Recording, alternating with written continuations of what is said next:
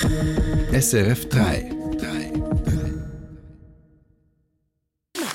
Die andere Presseschau. Mit dem SRF 3 Haussatiriker Peter Schneider. Wir beginnen mit dem Sport aus dem Spiegel.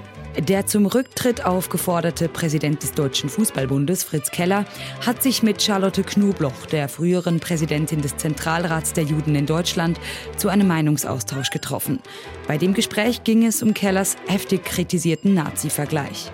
Der Chef des Deutschen Fußballbundes hatte seinen Stellvertreter Rainer Koch in einer Sitzung mit dem berüchtigten Nazi-Richter Roland Freisler verglichen. Charlotte Knobloch gab Fritz Keller zehn Ave Maria und fünf Rosenkränze zur Buße auf und sprach ihn alsdann von seinen Sünden frei.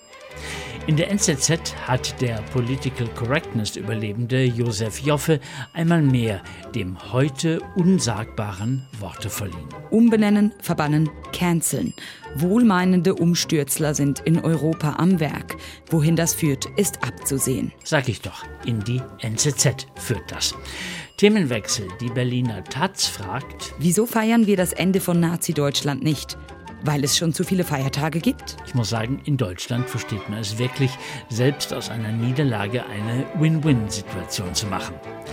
Wahrscheinlich halten viele auch den Holocaust für ein Alleinstellungsmerkmal, zu Deutsch Unique Selling Point.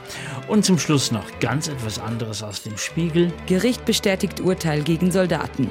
Hitlergruß ist keine Tanzbewegung. Da ist sie also wieder, diese Cancel Culture. Mehr Presseschau mit dem Peter Schneider, immer online und als Podcast. Unter Comedy auf srf3.ch. Eine Sendung von SRF 3. Mehr Informationen und Podcasts auf srf3.ch.